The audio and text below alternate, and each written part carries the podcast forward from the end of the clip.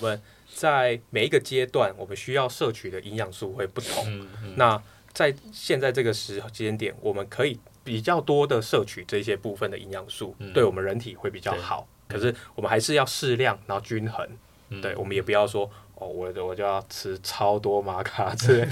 这是哎没有是不要不要再那个再拿玛卡当 我有饭吃吃，了我有吃，我没有当饭吃，我就是当然做补充而已。呃 呃对对对对，适量的补充，这样是好的。男子汉学院，本节目由全台湾最漂亮、最屌的 Podcast 录音室 Mike Mike 赞助播出，谢谢干爹。感谢，我是 Eric 幺幺妈，我是 Jeff Machine，我们今天邀请到的来宾是 Duke。Hello，我是欢迎 Duke。欢迎 Duke，他是我们在超难第一梯的兄弟，然后那一梯我们有每一梯都会选出三个船长嘛，他是我们这一梯公认的智慧船长。他在很多地方有提出了一些当时被大家认为是非常非常有智慧，而且很有启发性的关于生活上一些问题的解决方式，所以今天我们也会分享。但他同时也是一个健康餐饮品牌的创办人，所以我们今天会好好跟他请教，刚刚跟他聊聊关于很多不同层面的话题。那第一个就是你的餐饮品牌是倡导地中海饮食嘛？对，没错，我们是做健康餐盒。对对，那地中海饮食大家都或多或少嗯，有我觉得还是可以跟大家对，但我们希望有对专家来告诉我们什么是地中海地中海饮饮食。OK，地中海饮食其实这个创业题目发想啊，它其实来自于市面上台在台湾啊嗯这些健康餐盒，很多数他们都是做水煮餐盒。对，嗯对超痛恨水煮。对，OK，所以我经历了一段就是我自己想要减肥，嗯然后去吃水煮，我觉得我真的没办法接受。OK，所以我就开始去做，诶、我自己准备的餐盒。OK，然后那时候我们做的就是地中海料理，因为我过去是学做餐的。嗯，对，然后地中海饮食它的饮食概念其实它是讲究的是说，我们吃圆形的食物，而呃我们的蛋白质来源多有一部分透透过植物哦植物性蛋白、豆科植物这些来摄取，然后我们吃的肉啊，可能就是以海鲜为主，然后再就是鸡鸡肉、白肉的部分，然后最少是红肉，好、这样的一个方式进行。那烹饪方式，如果以地中海的，OK，如果以地中海饮食，它的烹饪方式其实就很多元化，它不会单纯只是水煮过而已，它就可以透过呃用煎的、用烤的，甚至有些会做炸的啊。只是我们的方向，我们想要讲究的是更健康，所以我们就把炸拿掉。哦，对因为我我吃过用橄榄油炸的薯条啊那个广义上算地中海饮食吗？还是其实不算？那它薯条的，它是新鲜洋芋去切这个成的，它不是，它就是薯条。OK，, OK，它是一般的薯哦，所以那原型食物，yes，如果是原型食物薯块切好的，像 In and Out 那种的话，如果是用橄榄油，那个就算。对那种其实就就可以符合。嗯，对 OK OK 我自己，因为我自己真的不喜欢吃水煮，原因是因为大家都不理解，水煮其实对健康没什么帮助。没错，食，物是需要油脂的。是我最常听到就是什么，哎、你知不知道？听说罗纳度都吃水煮的鸡胸跟花菜，我说不可能，他年薪几亿，年收入几亿欧元，他可以请个营养师帮他做最健康、最营养、最好吃，他根本不用吃水煮鸡胸。大家对水煮餐好像都过度被神化了。哎，那如果是因为你刚才讲的是说，呃，在烹饪过程中，油脂是会帮助维生素的一些吸收，吸收融合，然后而且人体需要油脂对，那如果是比如说我烫花椰菜好了，然后我其实我在家里有时候会这样吃，就是烫蔬菜，然后淋橄榄油，yes，这样是 OK 的。这样是 OK 的，哦。当然这样没问题。怕是怕说连油都不敢加，对，哦。很多人他们会觉得我在减脂减肥这个过程中，我油都不能碰。可是这个是一个非常危险的事情，嗯。而且这个很容易造成呃，比如说我们多数客户都是女性，嗯，很多女生她做了这件事情之后，嗯、很长一段时间维持吃水煮餐，而造成她可能呃内分泌失调，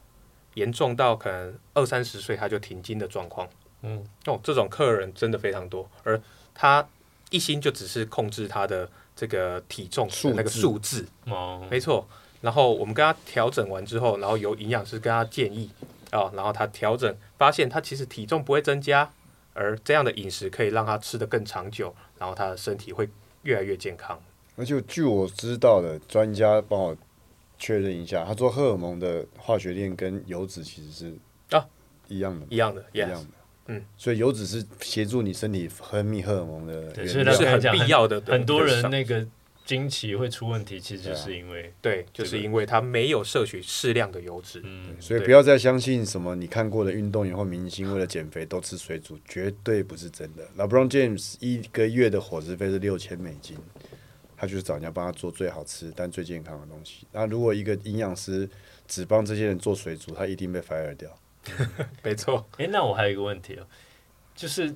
以前都讲啊、一定要橄榄油，然后 butter 动物性油脂非常不好，但是后来好像又有一些不一样的理论，我不知道这个东西你有没有去研究过？呃，如果说我们把这两者东西拿来做比较的话，那呃，这个 butter 它一定是比较不好的，橄榄油它还是对人体来说还是比较容易吸收，然后它的它的这个酸价或是它的这个橄榄多酚，其实对人体都更有帮助。可能没有大家想象中的这么糟，butter Yes，它哦它也没那么夸张。啊 Yeah，OK，Butter 还是比金字糖好，嗯最糟的就是精制糖。如果这样比喻，然后对它就变成诶不错的东西，哦没错。OK 然后我，但是我知道好像后来有研究出来说，有一些植物性油脂非常适合拿来做高温烹调，嗯哼，然后橄榄油比较不类似，不较不是在高温烹调上面的首选。我不知道这样是应该说橄榄油我们在使用上，它如果接触长时间的一个高温，可能超过一百二十度以上，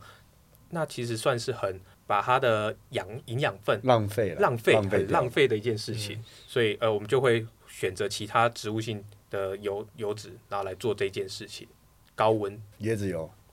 呃，也也可以，也可以，椰子油也被神化了，但我啊不知道，我我自己是蛮喜欢椰子油的。它也可以，也也可以，然后也有很多人可能会用葵花籽油啊哦之类的这一些去取代。啊，那橄榄油其实我们就会建议它低温，然后啊，刚刚讲到淋上去这个动作，哎、它其实就蛮不错的嗯选择，风味很好，对，风味很好。没错，所以哦，原来地中海饮食有这样的理念，因为大家都听过地中海嘛，嗯然后不是说什么番茄要烹饪过，什么比较能够吸收茄红素什么哦的。对，番茄它的必须应该说用油脂，好、用橄榄油对对对。去烹饪，它就比较容易吸收到它的茄红素，这是没错的，嗯，对对对，我后就说们我们这个年纪的男人非常需要的这帮助，基这年纪基本上什么都需要了。但是没有，我有时候看一下哦，这个年四十我中年需要这个，需要那个，需要那个，然后我去看看，那大概什么都要啊，要锌，要茄红素，要什么玛卡。但但是那个是对于男性，他需要茄红素帮助我们，就是比较不会得这个前列腺的。对对对，应应该这样讲，我们在每一个阶段，我们需要摄取的营养素会不同。嗯嗯那在现在这个时间点，我们可以比较多的摄取这些部分的营养素，嗯对我们人体会比较好。对对对，它就分不同的阶段，可是我们还是要适量，然后均衡。嗯对，我们也不要说哦，我我就要吃超多玛卡之类，这是没不要是不要再那个再拿玛卡当我有吃。我有吃，我没有当饭吃，我就是当然做补充而已。对对对，适量的补充，这样是好的。其实多余的补充就没有用，对，就没有用，甚至太多还会造成负担。呃，这是不对的。健康餐这个东西呢，这几年开始慢慢被重视，可是我相信在往前推一点的话，可能它是一个比较难拓展的市场，所以我想要开始去请 Duke 分享一下他在创业上面从一开始到现在的甘苦谈。因为疫情，我们上一上一次才找 Joseph 聊到，就是疫情摧毁了很多餐饮业是一个影响非常重大的，然后现在能活下来的，其实都已经是。体质健全，或是找到独特点的，所以就请你来分享一下，从刚开始到遇到疫情到后来，你有没有什么转折？内心的也好，事业上的也好。应该说，我们选择健康餐这个创业题目的时候啊，它并不是一个很大众的市场。然后你要找到你的客户群的时候，不是那么容易。很多人都会觉得健康餐跟这个健身会挂在一起。嗯嗯我们一开始也这么想，然后我们就很努力的去往健身这个区块跟他们做一个合作，然后往这个区块想要找到我们的 TA。后来我们发现一个很有趣的事实，多数会去运动健身的人，他就是为了吃更多、更为了更不健康的饮食，更好吃的东西。Yes，多数是这样。而反而他不会愿意花更多的钱来吃真正的哎好的健康餐。嗯，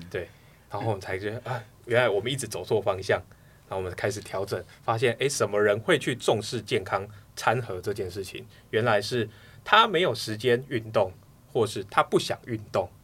有一个理论就是说，人的意志力不要滥用，因为只用在一少数的资资源，这个意志力的资源是有限的，这感觉有证实。没错，那他这样子就变成说，诶，他就很喜欢吃健康餐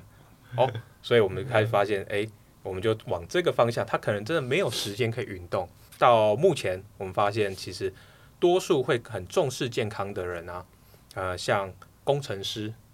这类型的职业，因为他工作收入上也比较呃比较允许，那当然他的工作时数长，他的 lifestyle 比较消耗，嗯啊，也可以这么说，没错。那他就会很重视这件事。那再就是家庭主妇，因为有了家庭，然后女性都会希望他先生或小孩吃的健康这件事。嗯好，我们就开始往这个方向去做。创业经历会经历很多事情啊，我觉得就是开店嘛，然后你要开始想你要往哪个，刚刚讲到的，你要往哪个客群，在你做的产品市场会不会接受，好，那再来就是你有没有伙伴，有 partner 可以一起做，那再来找资金有没有钱，啊，这其实就是一直在发生的事情。这一些都达到一个平衡的时候，诶，就很顺势的就会有一个很漂亮的成长幅度。那上来之后，我们就遇到了疫情。我原本想说如日中天了，准备起飞了，就已经上来，哎、嗯结果就遇到疫情，整个就掉下来。很多人也会告诉我说啊，哎、就你们做这个外带型餐盒啊，你们疫情发生的时候，是不是应该生意更好？结果事实不并不是这样，为什么？因为在那个时间点啊，所有的餐饮业都投入外送市场，啊，大大小小的品牌都投入这个市场，嗯嗯。所以对我们来说，我们就像小虾米一样，一下就被淹没。，OK，竞争短期内变得太大了。太大了，而且在那个时间点封城，然后大家都没有去上班工作，对，然后餐饮做外带外送，所以包含很多知名的火锅店、嗯。烧肉店对，都做帮你个人送个人份的送到家，然后打那个超便宜的价钱。这个时间点没有人重视健康，你懂我意思吗？对，可是我们想象疫情的时候，大家应该会反而应该是要想吃健康一点，不要生病没有，大家被关在家里，觉得生活很苦面，很苦闷，唯一的出口就是在透过美食对发来解对对对，来解决我承认了，那时候我都外带有有外拉面外送的，我就加送来。是不是？你看就会觉得想要吃这些东西，甚至你平常可能要排队的名店，对，像你刚才讲日式拉面，日本人很坚持说他们不外送怎么样没错怎么样会改变它的风味。你看遇到疫疫情情，全都照送全部都来竞争了。没错没错。嗯所以在这个时间点，我们瞬间就被淹没了。嗯，那你觉得你存活下来的关键点是什我么？我我觉得在那个时候，我做对一件事，因为其实门店就没有生意，然后我们的伙伴也每天开始担心，说我到底有没有工作，嗯我要不要上班？有开店好像也没赚钱，我们也不知道这个呃封城会到多久的时间点，所以我我我也很担心。但我当时候做了一件事，我开始去想我能做些什么。那我除了做餐盒给客人来购买，或是帮他配送到家，我还能做些什么？那在疫情真的不是只有我不好，而是这是大家都遇到的事情。然后那时候我就想到，呃，医院，因为医院真的在那段时间是呃医生、护理师或是医院相关工作的人员，他们是最辛苦的，嗯，他们真的是没日没夜，是，然后又在一个高危险的环境，没，错，又在一个非常高风险的环境，而很多人，我身边有很多朋友，他们是医师，他们去上班还要跟家庭革命。嗯，对，因为在那个时间点，大家都不希望自己存在那个风险之中。嗯，那他们既然这样子这么辛苦，那我能不能为他们做些什么事？我就先从我们自己公司，我们就发起，好，那我们就开始每天送一百个餐盒，免费送给医护人员使用。嗯，就每一个医院这样去送，然后各个大大大型医院这样子，就开始很多客户或是我身边的朋友，他们都私讯给我，就说：“哎、你可不可以我我这我赞助一千，嗯好算我一算我十份，好这样开始来，然后就开始每天越来越多人给我们这样的一个经济资源，要我们鼓励，也算是鼓励我们去继续做这件事情。嗯。所以我们就这样维持差不多两个月的时间。嗯。然后我们就是每天固定送一百个、一百五十个这样子一直出去。我觉得也是因为这个起心动念，嗯。让我们维持住了我们呃有有一点点收入，至少可以你知道可以不用烧钱，我可以支、付员工小伙伴的工钱员工薪水、店租嗯。哦成本我都还可以支付，嗯。而我我就算没我不要有赚钱也好，可是我没有赔钱。嗯，等于你发起这个活动，然后各界善心人士去 support 你做这件事情，然后让你不是烧自己的钱，对，有有办法去把这件事情完成，没错，也让更多人接触你的品牌，对，没错，嗯，非常非常好。起。心起心动念是善的，对。然后就引引入一个正的的循环，对。对，产生一个正的循环，然后嗯。就这样，我觉得真的是很感人呢。很我相信当初你只是觉得没关系，我就帮忙，对。可是没想到可以有这么多的正面的回馈。这其实是我们这个世界真实运作的法则。对，黄金法则，嗯嗯，所以，所以我刚刚也讲，呃，我觉得我可以度过这疫情，真的是一个很感恩的事情，因为呃，我这一个小小的想法，一个小小的动作，得到这么多的一个资源，然后我们继续运作，然后一起撑过那个痛苦的时、嗯时间点。我我听过有人讲啊，这我不知道啦，我不知道这在宗教上是对还不对。说什么你一天到晚去跟人家买口香糖，给人家那一百块，如果他是骗子怎么办？我说，可是我的出出发点是希望可以分享一些我有的东西给他们需要的人。他如果要拿我的善意去扭曲、图利自己，那不是我的问题啊。啊，有人就说不对啊，你这样是助长他们做坏事。我说也不用想那么复杂吧。嗯我相信大部分人都是好的，我不会因为一百个人里面可能有几个人是带着不良居心，我就戴着有色眼镜去看人家。我觉得这也是一种男人的坚持吧。就是我觉得需要帮忙我就帮忙啊，我也不觉得帮忙是因为我有优于你，而是我讲的实在一点。如果我是一样的情况，我也希望有人愿意帮助我，所以我现在能够帮忙我就帮，就是五十块、一百块也好，如果发现是假的，你就会把它拖到一边去。不会。如果是假的，我就会跟他讲，如果你要你要滥用别人的爱去做这样的事情，那你自己要好好思考，不是别人的，不是别人被你骗，别人笨，是你自己有问题。然后我会把他钱拿走，然后因为我要用这个善去帮助别人，哦对所以我不是在抢劫你，我要把你的钱拿去回馈给。Robin Hood，对，Robin。对，不过真的啊，没想到是这样生存的。我刚还想说，是不是找到什么很特别的方法？对，其实其实它的出发点很简单，但是就另辟了一条路出来。对，没错。而且这个在变成说疫情之后啊，嗯，我的品牌也打得出去了更开了。我相信那些医院机构应该还是陆续都在给你对，订没错，他们陆续还是持续，甚至我们也谈到，呃，他们有一些会议，哦，年度会议，他们什么大型会议，哦，就是客单这个四五百块然后，就包给我们做。OK，对所以。你的品牌名称是哦，我们品牌名称叫杨爸爸健康餐 （Young Body），羊爸爸是海洋的洋西哦，海洋的洋，对海洋的洋。杨爸爸蛮可爱的对。然后是在哪哪边？我们我们是我们现在对外的门市啊，是在台南的永康有一个东东桥那边嗯是一个从化区，对我们门市在在台南地区。嗯对，OK，所以你们的现在的范围就是在台南，对，没错，只是、哦。呃，应该说我们发展的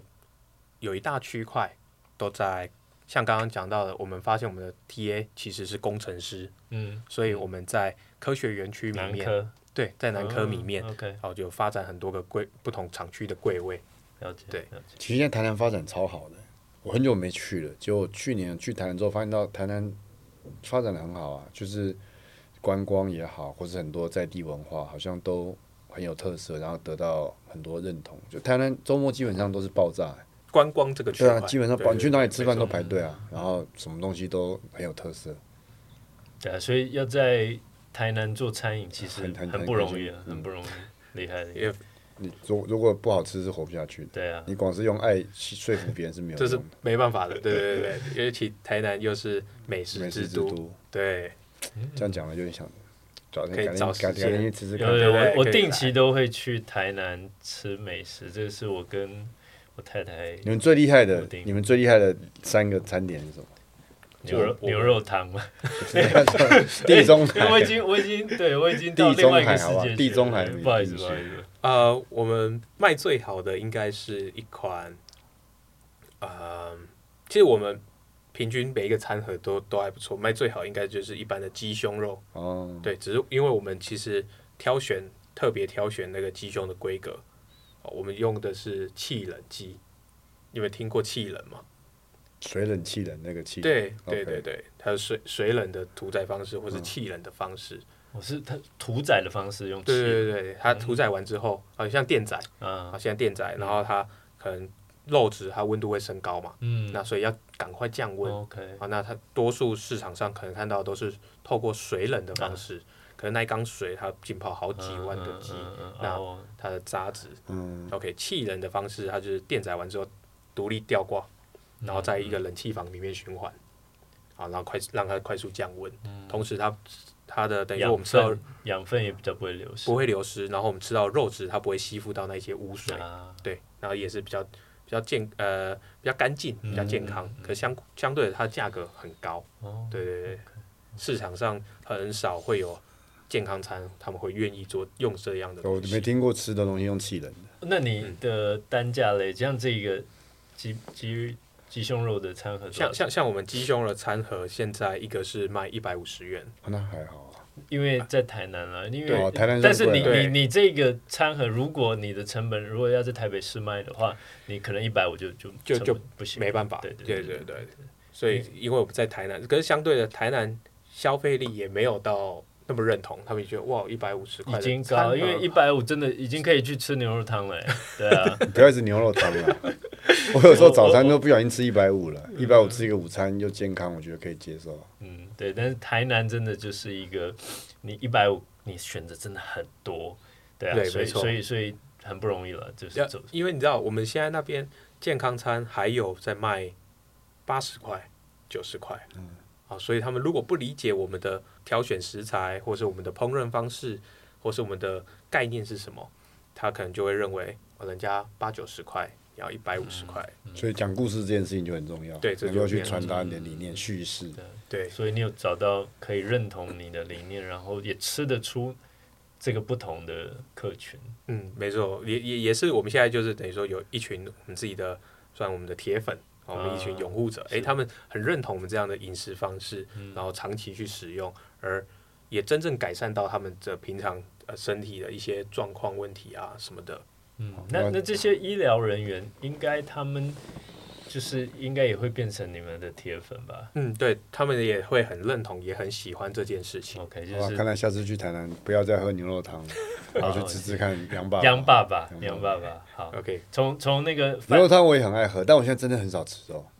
我现在肉真的吃的很少，你现在茹素的力量没有不是茹素，我一天大概两餐会吃全素，一餐会吃肉，因为我觉得动物性蛋白质对我还是有必要的，就是毕竟运动量大，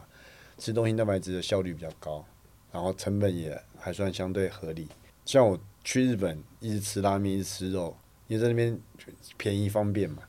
我回来台湾第一件事就是我这几天都不想吃肉，我只想吃蔬菜。然后在日本有一天我们有去吃食食乐，狂吃沙拉，吃了三碗，我不想吃肉了。嗯然后那天他因为餐嘛，我肉还分给人家吃，我只吃了一小块而已。嗯。哎，那你们有做素食的餐盒吗？有。嗯，对，那素食的餐盒蛋白质主要的构成豆类，豆豆类质，豆类对对相关，对对对，没错，豆豆类是一个非常主要的。那我们挑选的一些蔬蔬菜哦，可能像青花菜，嗯，哦，它也是一个蛋白质丰富的一个蔬菜。是是，对对对，就用这些来去补充素食者他所需要的蛋白质含量。哎，那你自己在家里嘞？你你你做了这个之后，你自己的饮食，他也是三宝爸，他儿子超可爱，三个都超男生吗？对我们三，我们家哎，三我们个都男生。我们上一集的来宾也是三宝哇，哦，真的哦，哦他有时候 po 他那个儿子，好好可爱，好好笑，就是他的缩小版，然后大眼，那那常常那眼睛汪汪的，好像要讲故事、要讲话那种感觉。那那你们家也是地中海饮食为主？呃，我也会希望小孩吃的健康，嗯所以只是在家煮的机会就会比较少。嗯，对，我们在家比较少煮饭，而我有时候都会从店里直接打包哦餐盒回当家给小朋友吃。方便了。对那他们也吃的，哎、也吃的很喜欢。对，嗯嗯，其实这个就是最好的那个。有些人你知道吗？我记得小时候去吃臭豆腐，然后我爸问他说：“哎、你这个臭豆腐特别好吃，你这有什么秘方啊？”然后老板说什么？哦，我没有吃过。没吃过。然后那时候隔没多久，呃新闻就开始报说，台湾那阵子就是这好几十年前，他们臭豆腐就用了一些很不好的方式去制作，对啊。但是你看，老板自己都是打包自回家自己给自己吃小孩子吃对代表说 OK 我们做自己敢吃的东西啊。对，我觉得这也是比较所以每次客人来你就吃给他看，这我自己做的，我自己吃哦。对，这也是最好的一个宣传嘛。嗯对啊，对啊，但是刚刚讲到家庭，我们接下来就要花一点时间来聊一聊下一集，就是我们在超南那次的时候，你讲了很多你的故事，然后大家我刚刚开始讲，大家听得非常感动，然后也觉得真的是非常有智慧，智慧船长，智慧船长，所以我们下一集就要聊聊看为什么杜克会被大家认为是智慧船长背后的故事。期待下一集。期待下一集，地中海饮食 Peace，大家可以试试看。